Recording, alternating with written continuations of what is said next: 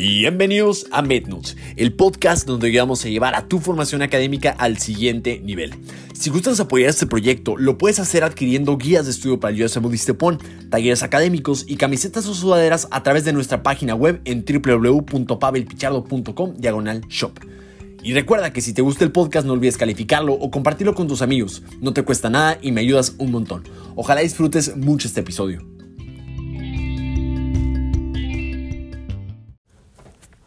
Hola, ¿qué tal amigos? Bonito día. Este, eh, bueno, primero solamente quiero decir que estoy muy contento porque ahora no me tardé un perro mes en grabar el episodio y este, ahora fueron como dos semanitas. Pero bueno, este, como les dije, creo que ya, como no tenía tantos temas en la cabeza y ahora creo que ya los, los, los plasmé todos, creo que va a ser un poco más fácil tenerlos con más regularidad.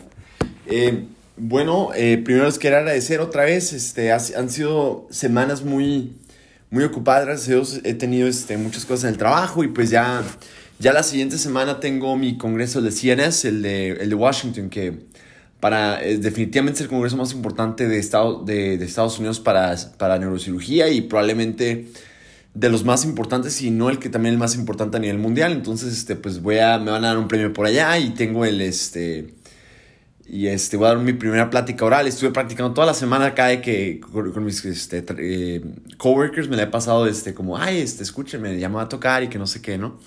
Y se lo presenté por primera vez a mi jefe y me dijo que me dijo, oh, two thumbs up, que sí le gustó mucho. Entonces, estoy emocionado, estoy muy feliz, este, no puedo esperar para ver este, cómo, cómo, cómo me va a salir, pero he practicado mucho. Pero bueno, este, para no hacerles el cuento muy largo, pues este, ya va a tener eso. Y también dije, bueno, hoy uno de los temas que tengo ahí anotados que no los han visto es cómo hacer, eh, convertirte en un buen investigador, que es lo que pues estoy tratando de hacer, ¿no? Pero me di cuenta que creo que va a valer un poco más la pena ya que me den el premio y, ya que tenga como esa experiencia de ser un presentador. Entonces dije, ah, voy a esperarme dos, dos semanitas más. Entonces, pues bueno.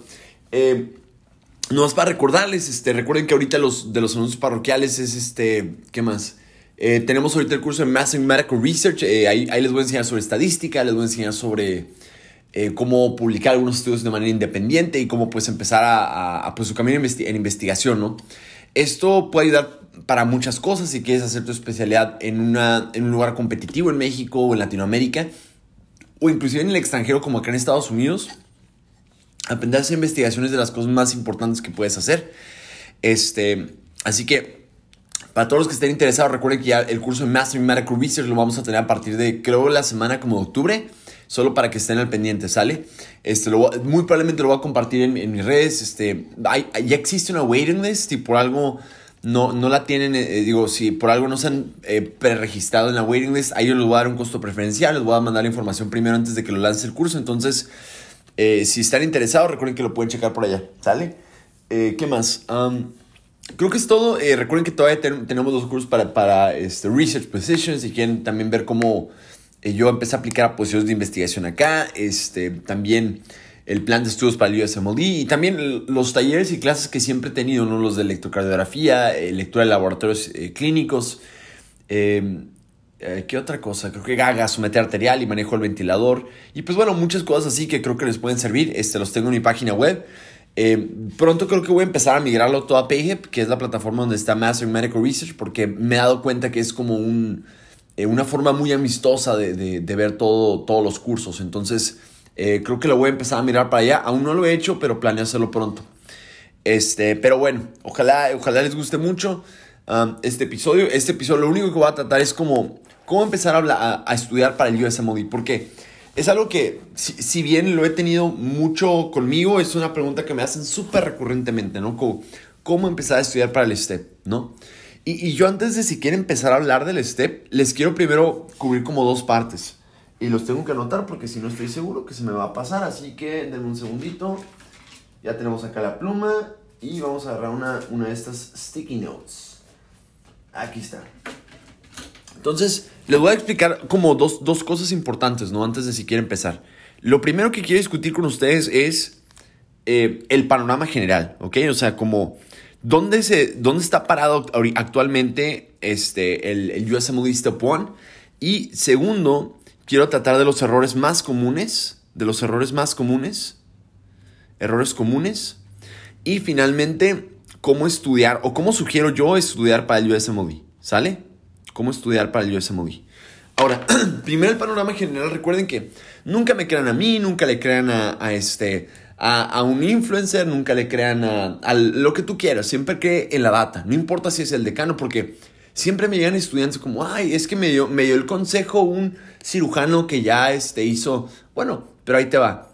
Evidentemente, si no saben lo que está pasando en la actualidad, el match de este año es muy diferente a como era, era este, hace años. Un ejemplo, en neurocirugía, que es a lo que quiero aplicar, este, antes no necesitaba, no necesitaba ni una sola, creo que unas dos publicaciones y era mucho.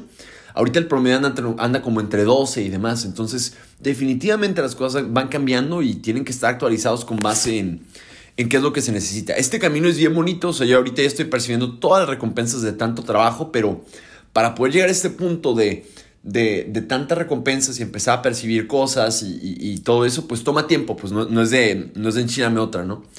Pero bueno, el panorama general es, ustedes nunca le crean a nadie, ningún doctor, ningún director, ningún nada. Ustedes solo confíen en la data. ¿Qué dice la data publicada? Pues bueno, si ustedes se meten a la, a, la página de National Residency Matching Program o nrmp.org, ahí van a encontrar una, una parte que dice uh, Residency Data and Reports o reportes y, data de, la, de, de, esto. Y ahora, en general, les voy, les voy a dividir esto como en dos, en dos grandes rubros. Eh, en todas las especialidades, sean competitivas o no competitivas, porque yo antes me, asustaba, yo, yo, me daba mucho miedo. Decía, oye, pero ¿qué tal si no alcanzo una calificación para X cosa? ¿No? Ya no voy a poder ser neurocirujano. Y no, te das cuenta que ahí te dicen la realidad, como por ejemplo, justo me, escribió un amigo de que, ay, Pavel, es que pasé con 210 el STEP y no sé si voy a poder quedar. Muchos me han dicho que mejor lo abandonen, quiero aplicar cirugía general. Y le dije, güey, no me creas a mí, crea la data. Vimos la data y existen personas con un 200, con 190 y tantos en el Step 1 que han quedado y que han macheado en, General Surgery. Entonces, yo recomiendo a todos, si creen que cuál es el score, pues dense cuenta primero de todo lo que se publica, ¿no? Pero eh, de todas maneras es entender que no importa, eh, tú puedes sacar un examen excelente y no quedar, o sea, un 260 y no quedar. Y de la misma manera, sacar un 190 y sí quedar. O sea, no es el fin del mundo, nomás que cada vez más y más, cada vez más y más, se está convirtiendo en una aplicación muy holística. O sea, si al final de tu aplicación solamente tienes los exámenes, difícilmente vas a quedar. O sea, se necesita conseguir cartas de recomendación, rotar si quieres una competitiva, dedicarte un par de años de investigación, hacer networking para que te conozcan. Entonces, este, definitivamente es, es entender esto, ¿no? Si solamente tienes los steps, no quedas. O sea, es, es una garantía. Justo tengo un amigo que sacó en los steps y calificaciones increíbles de que 260, 270 y lamentablemente no tuvo, creo que me platicó solo de una entrevista, pero pues no hizo match. Y a pesar de que sacó 260 y 270. Entonces, sin embargo, tengo otro amigo que sacó 200, eh, 210, que sí lo aceptaron. Entonces, yo me puse a pensar fríamente y dije, bueno, ¿qué tiene este 210 y por qué lo aceptaron a él? Y a, mi otro amigo que, eh, que le fue mucho mejor en los exámenes, no lo hizo. Ah, pues resulta que me puse a ver su currículum. Ah, bueno, pues sabes que había tenido presentaciones orales. Sabes que trabajaba en un, en un, hospital acá de donde hicieron la residencia. Sus cartas de recomendación eran buenas. O sea, a lo que voy es que los steps juegan un papel importante, pero entiende que no es el fin del mundo si no te va como tú esperas. O sea, yo, por ejemplo, yo en mi cabeza decía, no, ¿sabes qué? Pues si no alcanzo un 250, pues ya valió madre mi sueño y que no sé qué. Pero luego me di cuenta, y, bueno, como contexto, yo en mi primer step 1, eh, me acuerdo que había sacado 248 y el aplicante promedio de neurocirugía tenía como 2.45 y dije, bueno, pues a ver, pero si quiero una no sé si me van a aceptar, la chingada. Pero bueno, al final no me fue mal, me fue, me fue bien, o sea, fue, soy un buen aplicante. Definitivamente nada, mis calificaciones no son nada, son nada así del otro mundo, son buenas, no voy a decir que no, pero no son eh, nada outstanding, ¿no? Este, pero te das cuenta que hay personas que con 220, 230 lo han logrado, pero eso se tiene que ver siempre en la data publicada. Y otra cosa, acuérdate, lo más importante y lo que te va a garantizar una entrada en la especialidad de Estados Unidos, según NRMP, es las cartas de recomendación. Definitivamente es algo que es súper importante. Es muy importante que trates de involucrarte este, pronto para poder hacer rotaciones y demás, para que puedas cultivar una relación y que te permita entonces este, tener una mejor carta, ¿no? Y es parte de la naturaleza humana, siempre digo a todos, ¿no? Mientras más tiempo pases con alguien, más te van a querer. Ahora, ¿qué errores comunes eh, comete la gente antes de siquiera empezar a, a, hablar de los steps? Es que creen que es un examen como en México o Latinoamérica. ¿A qué me refiero con esto? Que en México y Latinoamérica pasa esto. A mí me pasó en la carrera, a todos mis amigos les pasa. O sea, ahí te va. En México, para ingresar a la escuela de medicina, ¿cómo es? El que saca calificación alta queda, el que saca calificación baja no queda. Así de pelada. Eso es, ¿no? En el ENARM el examen de especialidades médicas en México es lo mismo. Los que sacan calificación alta quedan en la especialidad, los que sacan calificación baja no quedan en la especialidad, ¿no? Dependiendo de los cupos, pero el que tiene más calificación escoge primero y el que no al final. Entonces, hay una diferencia, y bueno, eh, entendiendo esto, lo que pasa muchas veces en, México es que dicen, ¿sabes qué? Ah, pues no hay pedo, como la única parte de mi aplicación, o sea, si tú tienes un 80 en un examen, en, el, en el te garantiza un lugar sí o sí en la especialidad. A menos que no hagas los trámites, una mamá así, o que tengas algo así, algo, alguna red flag intensa, vas a quedar. O sea, no hay manera de que si tienes un buen examen no quedes. Yo no conocí una sola persona que haya tenido un, un 80 y no haya quedado, ni una, en México, ¿no? Em, entonces piensan que es lo mismo acá, y acá no, acá, de, o sea, eh, acá si te tardas mucho tiempo, por ejemplo, si te dicen, ay, güey, me tardé tres años en los tests, pero saqué 260, ¿eh? Y todos dicen como, ¿y güey?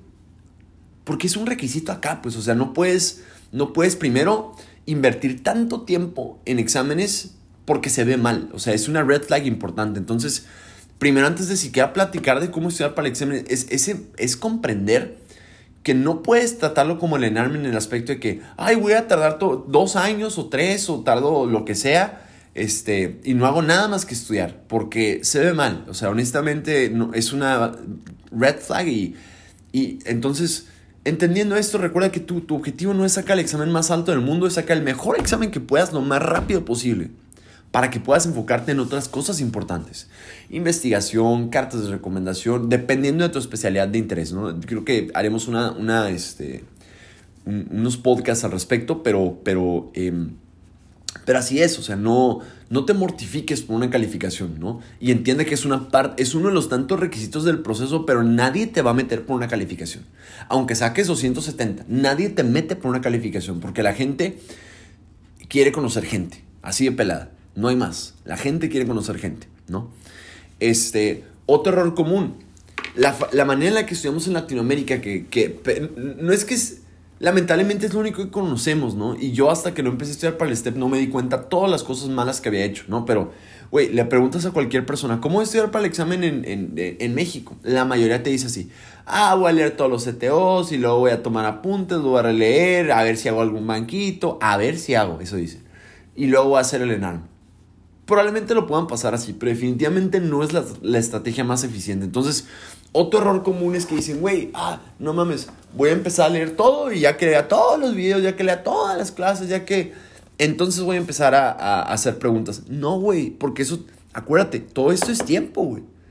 Entonces, tu objetivo es hacer, ser extremadamente eficiente y eso te va, te va a quemar una cantidad ridícula de tiempo, ¿no? Es otro error súper común que veo. Este, y cualquier otro error también me pasa. Pero bueno, creo que al final es eso. Hay otra cosa. Otro error es que a veces por inexperiencia, lamentablemente, hay. Híjole, hay tantas empresas que se quieren aprovechar de uno. Y honestamente, o sea, eh, por ejemplo, yo saqué también arriba del promedio para, para una de las especialidades más competitivas. Tengo otro amigo que sacó eh, igual, también 250 plus. Tengo otro amigo que el que sacó 260 que también lo sacó muy alto. Ninguno de nosotros tomamos un curso. La realidad es que a veces las empresas como que se manchan y, ahorita está todo disponible en internet. O sea, y como a mí no me pagan este podcast, yo puedo decir lo que se me hinche el huevo. Entonces, todos los recursos están gratis en internet. Puedes buscar en Telegram y puedes encontrar, no sé, Boards and Beyond, eh, Patoma, eh, Kaplan Courses, ¿no? Entonces, todos los cursos están ahorita en internet gratis. Entonces, lo que se necesita no es eso, es, es, una, es una, un recurso para poder entender cómo utilizar todo. Yo, por eso, esta es una gran parte del por qué diseñé el, el study plan, ¿no? Que pretende organizar todo de manera este, formal, ¿no? De que, ah, bueno, ¿por qué? ¿Qué es, qué es este, los self-assessment? ¿Qué es MBME? ¿Por qué, ¿Por qué Boards and Beyond y no Kaplan? ¿Por qué Patoma? Este, ¿Por qué, por qué y no ambos? ¿Sabes? Este, entonces definitivamente creo que es, este, algo que se tiene que, que como considerar, ¿no? O sea, no, no siempre confíen en los cursos, no es necesario, porque hay gente que paga estos cursos de 10 mil dólares y que a pesar de eso no lo logran. Sin embargo, tienes personas que no, no tomamos un curso y que sacamos arriba el promedio. Y eso es por una, una sencilla razón. La gente que pasa estos exámenes y que logra perseverar en todo esto, no es la gente más inteligente. Es la gente que se sienta y que trabaja y que, y que hace, hace lo que tiene que hacer, ¿no? Entonces entiende que si tú neta quieres hacer esto, hay un chorro de recompensa del otro lado, pero cuesta y cuesta un huevo. Cuesta mucho trabajo y compromiso y formar hábitos y todo, que todo mundo puede hacer, pero lamentablemente no todo mundo está dispuesto a hacerlo, ¿no? Entonces, eh, eso primero te diría, eh, algo, una diferencia abismal es que tu banco de para, para estudiar para este, tu banco de preguntas viene a complementar, eh, o sea, se tiene que complementar con videos y clases si quieres, no al revés. Lo voy a repetir una vez más. Tu banco de preguntas es tu principal forma de aprendizaje. Y esto viene a ser complementado con videos o este, clases, ¿no? No al revés. ¿A qué me refiero con esto? El banco de preguntas son 3.700 preguntas del Step 1, ¿no? Eh, sácale, sácale cuentas, güey. Si haces un ejemplo, si, si nomás eh, haces 10 preguntas de, lo, de los temas que lees al día, güey, ¿cuándo vas a acabar esas 3.700? No, hombre, o sea, nunca vas a acabar, pues, o sea. Entonces, si neta quieres hacer esto, es ser muy eficiente, ¿no? Y saber qué sí y qué no, ¿no? Y ahorita, el que gana es el que es más eficiente, ¿no? No necesitas todos los recursos del mundo, es ser muy eficiente. Un ejemplo, yo los últimos seis de mi mis, mis, seis meses de preparación de mayo para, para, diciembre, lo único que yo utilicé fue UWorld. Y ahorita voy a explicar como un, algoritmo que yo le recomiendo a mis alumnos, ¿no?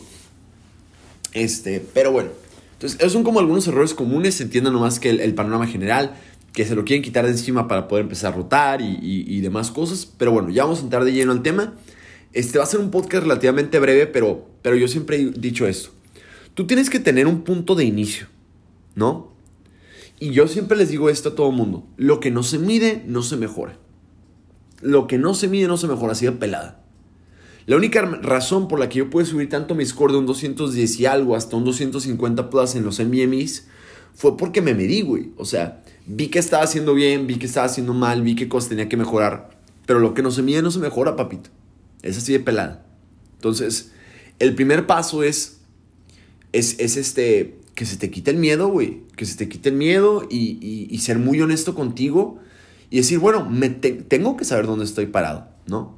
Entonces, si, si yo quiero este, pesar X cantidad de kilos, para mí es importante saber cuánto pesa actualmente. Si yo quiero correr dos, 100 eh, metros en 12 segundos, pues tengo que saber cuánto corre actualmente. Si yo quiero, eh, no sé, a sacar una X calificación, un examen, tienes que saber dónde estás parado. Lo primero que yo le recomiendo a todo el mundo antes de empezar esta, esta travesía es hacer un MBME. El MBME es el National Board of Medical Examination, que son los que hacen el, el, el USMLE Step 1 y el Step 2 CK y todos esos. Ellos, si tú buscas, eh, MBME tiene una, una, parte que se dice, que se llama, y justo lo voy a hacer ahorita en la computadora para, para no echarles mentiras, para que lo, para que lo, este, lo hagan ahorita tan pronto lleguen a sus casas, este, pero NVMe es una plataforma que te permite poder este, hacer exámenes simuladores de versiones pasadas del examen. Entonces, es un, es un, es un examen de 200 preguntas que eh, tarda como 5 horas. Por ejemplo, voy a meterme a la página, ¿no? En, eh, voy a buscar en Google NVMe, ¿no? Que significa National Board of Medical Examination, ¿no? Nos vamos a meter ahí. Eh, en Google aparece una tab y justo aquí lo estoy viendo, ¿eh? Dice Self-Assessments. Le vamos a aplicar aquí donde dice Self-Assessments. Voy a meterme donde dice Account Login este, ah, bueno, que, la, que, mi cuenta, ¿no? Este, y dice ahí, eh, My NVMe Examinee Portal. Ahí le voy a hacer clic. Ya le hice clic. Ahora voy a hacer mi, voy a poner mi cuenta. A ver si me acuerdo de mi contraseña. Dorso. Ajá. Tal vez 1.012. A ver. 1.01 dorso. A ver si por la mamada. A huevo. Ya lo logré. Ok. Entonces ya que me, ya que me metí aquí en la página, te da, es, es, el portal y demás, te vas a, ver, a meter donde dice hasta abajo en los, en los cuadros azules que dice View Self-Assessments. Lo estoy haciendo con ustedes para que si quieren, y si ahorita quieres, güey, si neta quieres, es lo primero que tienes que hacer, güey. Y, la, ahí les va. La mayoría de la gente no lo va a hacer y por eso es más, menos probable que vaya a lograr hacer todo este camino. O sea, la primera parte, aparte te va a servir, güey, para que se te quite el culo, güey, que eso es una versión simplificada, pero bueno, en fin. Luego en View Self-Assessment dice Self-Assessment for USMLE. Le, vamos a hacer clic aquí. Y luego dice Comprehensive Basic Self-Assessment, que es el primero. Luego dice Clinical Self-Assessment. Y luego al final, el tercero dice Comprehensive Clinical Medicine Self-Assessment. Tú lo vas a aplicar el primero porque el primero, si te das cuenta y lees la descripción, el primero dice USMLE Step 1, el segundo Step 2 CK y el último recuadro dice Step 3. Entonces nos vamos a meter al primero que dice Comprehensive Basic Self-Assessment. Yo siempre recomiendo, ahí, ahí lo compras, ¿no? Dice las formas, ¿no? Ahí yo, yo sugiero empezar con la 26 o la 27, que son las más eh, como amistosas, y pues con eso comienzas y, le empiezas a atorar, ¿sale? Entonces ahí está. Así es como se, como se hace. Y me tomó 3 segundos. Entonces el primer paso es eso, ¿no? Medirte. Ya que te mides, tú vas a sacar una de dos posibles calificaciones. Puedes sacar debajo de 50% o puedes sacar arriba de 50%. Si sacas arriba de 50% significa que tus bases son buenas. Inclusive si sacas arriba de 55 me atrevo a decir que puedes utilizar solamente UWorld. ¿Sale? Si sacas menos de 50% significa que tus bases van a necesitar más trabajo. O sea, aquí ahora sí vas a utilizar UWorld, vas a utilizar Boards and Beyond y Pathoma. ¿Sale? Ahora, Tú ya te diste cuenta, ¿no? Tenemos dos grupos, los que sacan más de 50% y los que sacan menos. Sacas más de 50, significa que tus bases son buenas y puedes solamente utilizar UWorld e inclusive eh, podrías solamente hacerlo en modo random. Es lo, que, es lo que podría pasar, ¿no? Sin embargo, sacas menos de 50%, puedes utilizar UWorld y aquí, ahora sí, si sacas menos de 50, que es la mayoría, yo estuve ahí, yo sugiero comenzar por un orden de materias, porque tenemos que formar los cimientos desde abajo, ¿no? Entonces, eh, ya dijimos, sacas más de 50 random, pero si es menos de 50, los cimientos desde abajo, güey. Entonces, los cimientos para mí, la base, y bueno, es importante que sepas que el 60% del examen es las 3P, Physiology, Pharmacology y Pathology, ¿no? Entonces, eh, entendiendo eso, yo siempre sugiero que primero se empiecen con las materias de comprensión y al final las de memorización. Entonces, la primera materia con la que vas a comenzar, que es la base de la medicina, es Physiology. Fisiología. ¿Sale? Entonces, vas a una cantidad de preguntas y bueno, te, voy a explicar primero el orden de materias y luego ya vamos a hablar de específicos de cómo utilizarlo, ¿no? Pero bueno, es, si es más de 50 es random, si es menos de 50 empezamos con materias. Primero, Physiology, todo random, o sea, mete todos los aparatos y sistemas porque dentro de todo ya le estamos bajando un nivel de dificultad porque lo ponemos por materias, entonces no le bajes más poniendo por subgrupos de materias, ¿no? Entonces, primero oficio. Si entiendes oficio, lo vas a poder resolver las preguntas de pathophysiology o fisiopato, ¿no? Fisiopato. Después de esto, sigue, si comprendes fisio y fisiopato, vas a entender pathology, que van a ser el siguiente grupo de preguntas que vas a utilizar, ¿no? Siguiente, ya que terminas pathology, este, vas a aprender inflamación, eh, mecanismos de lesión y vas a entender mucho contexto sobre immunology o inmunología. Después de terminar las preguntas de inmuno, te vas a pasar a donde dice microbiology, ¿no? Porque si, ah, bueno, no, pues entiendes como que los linfocitos CD8 son para virus, ah, pues, ah, pues, pues, por eso, ¿no? Luego microbiology, ¿no? Y después date cuenta cómo ya poco a poco es más de memorización, más de memorización, más de memorización. Entonces, después de esto vas a seguir con biochemistry. Biochemistry. Después de esto vas a, vas a seguir con pharmacology. Pharmacology. Después de esto con statistics y behavioral sciences, que ya es más de memorización. Y ya al final las últimas de memorizada, ¿no? Que es anatomy and histology y finalmente al final Embryology. Y listo, terminaste el 100% de tu banco. Entonces, date cuenta que tienes que seguir un orden. Ahora, una pregunta común es, oye Pavel, este, ¿qué onda con el First Aid? ¿Lo utilizo o no lo utilizo? Es importante como paréntesis que el First Aid es un gran libro de repaso, pero no es para aprender. Te voy a decir cuál es el problema con el, con el Step 1. El ENARMO, el examen de especialidades en México, pues ya ven cómo se basa en las guías de práctica clínica, ¿no? que esas pues se actualizaron hace pues bastante tiempo, pero pues son la base del examen. Eh, eh, acá, lamentablemente, mientras más se descubren cosas, más, más cosas van agregando al examen. Te voy a poner un ejemplo. Yo hice mi examen en, enero, perdón, en diciembre de 2021, eh, el 21 de diciembre justo. Este, y a mí me preguntaron el mecanismo de acción del, del Remdesivir. El Remdesivir es un medicamento que se utilizaba en la primera etapa de, del COVID-19. Ah, pues, ¿cómo funciona? Ah, bueno, es un inhibidor de la RNA polimerasa. ¿Sabes cómo? O sea, si tú no te actualizas, difícilmente vas a poder resolver el examen. Entonces, algo importante es que necesitas una plataforma que se vaya a actualizar todo el año, todo el tiempo, todos los días, todo momento. La única plataforma que hacen eso son los bancos de preguntas, entre los cuales el rey de todos es eh.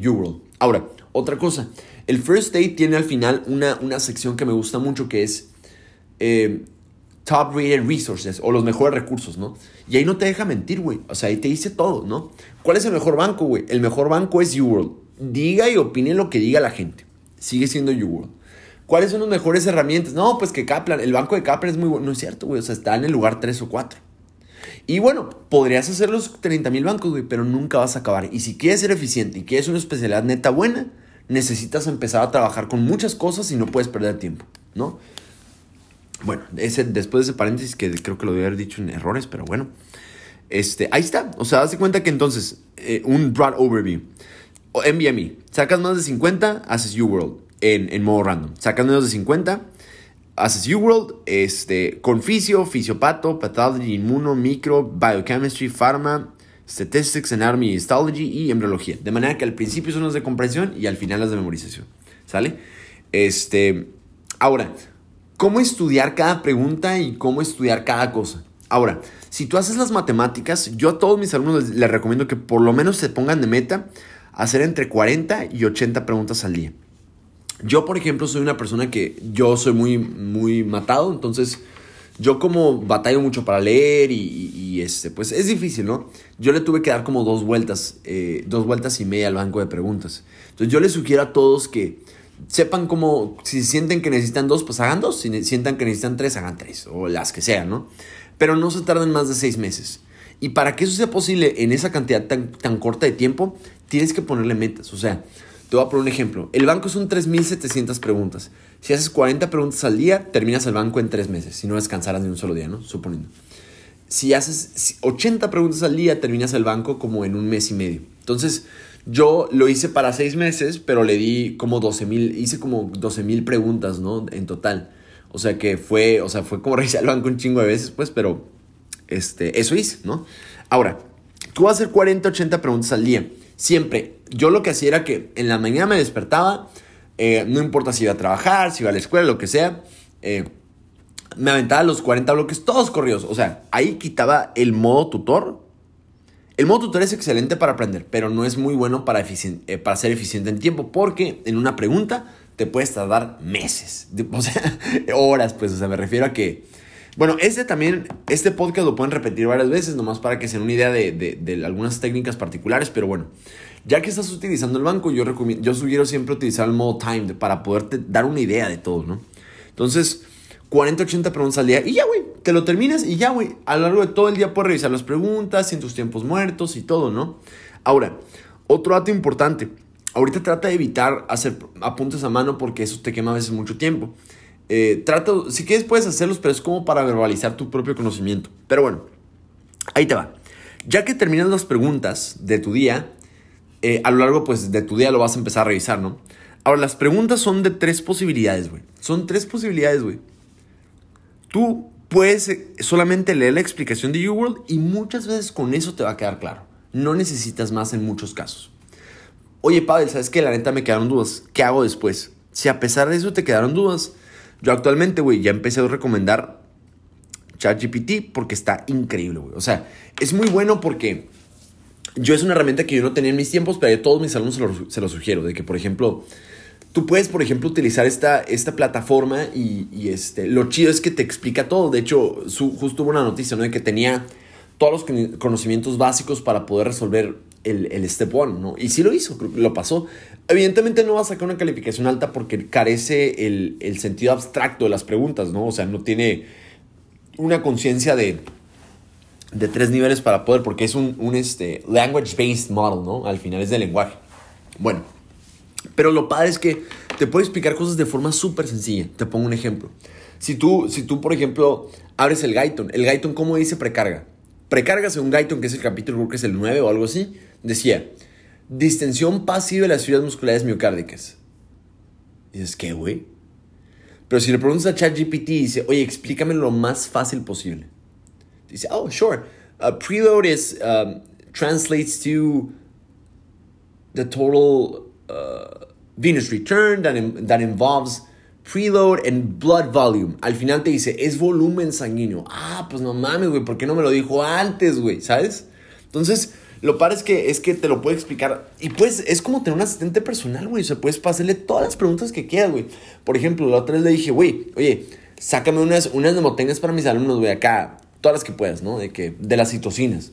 Ya, no mames, ya me sacó que, o sea, está muy padre porque en, en, cuestión de segundos te puede sacar mnemotecnias, te puede explicar. Puedes copiar la pregunta de UWorld y pegarla y decir, oye, ¿por qué es esta, güey? ¿Y por qué no fue esta?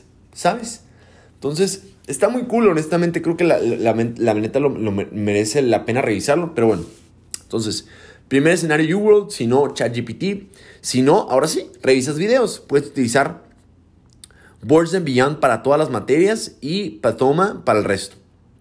¿Por qué recomiendo Boards and Beyond y no otros recursos?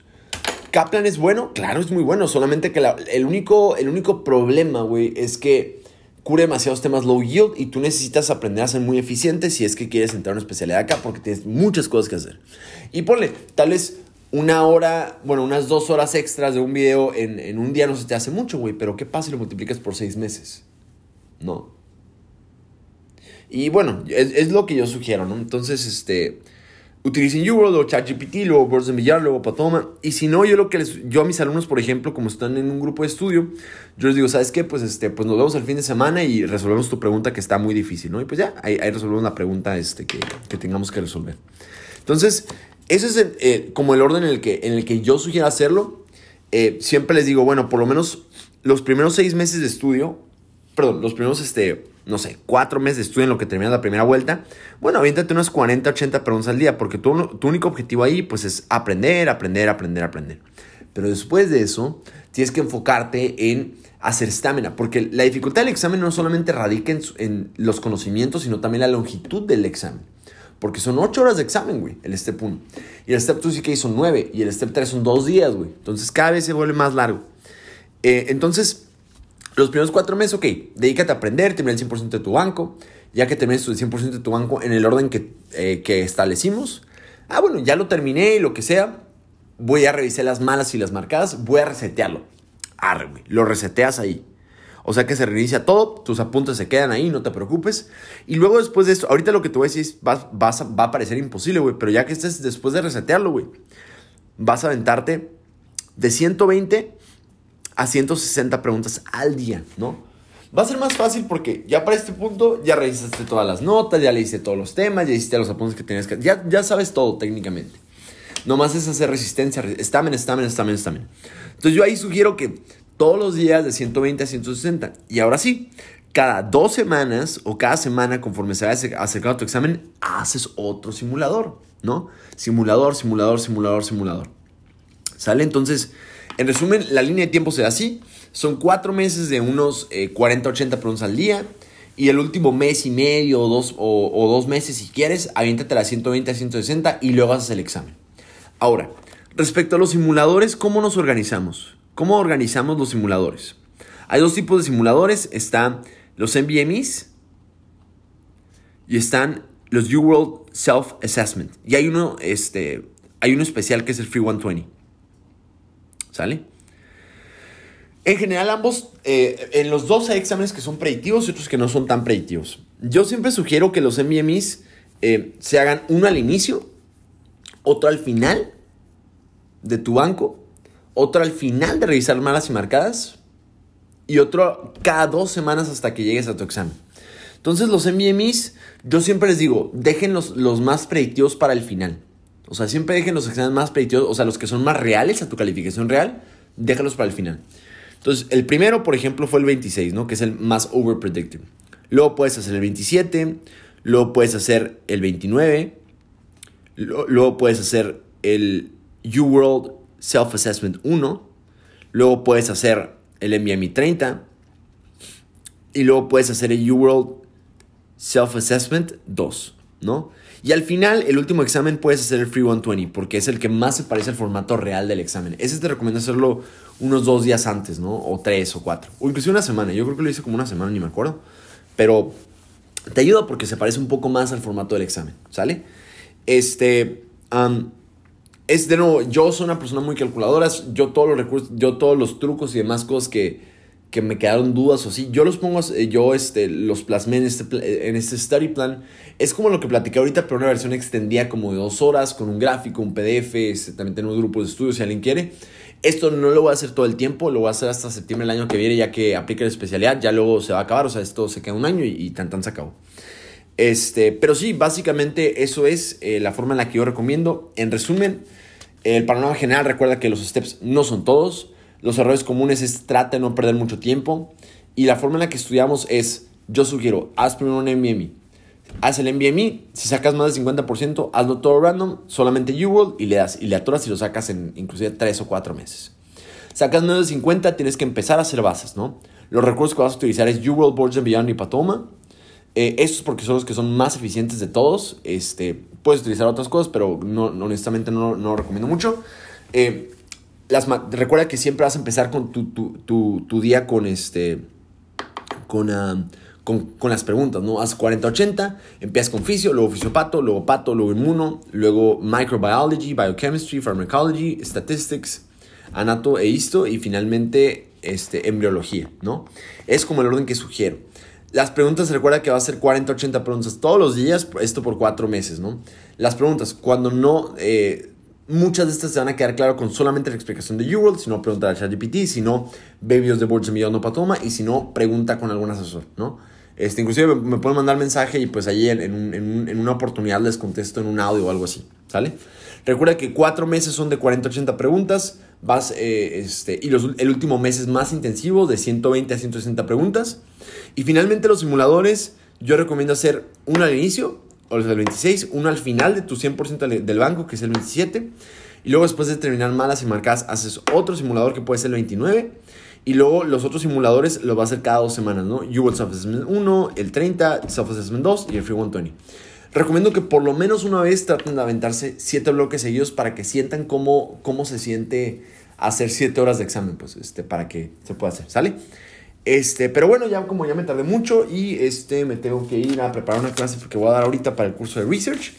Ya vamos a terminar esta clase aquí. Así que bueno, ojalá les sirva mucho. Este, este es un, es un video que, digo, un video, sí, quería hacer este video, pero, pero por algo mi editora se ocupó y pues no, no le puedo sacar. Pero pues bueno, por lo menos en formato de podcast este, vamos a ir trabajando, ¿sale? Este, cualquier duda, acuérdense que me pueden escribir por, por Instagram. Eh, a veces tardo, pues, pero siempre contesto todos los mensajes. No tengo ni un solo mensaje que no he contestado en mi, en mi plataforma, ¿sale?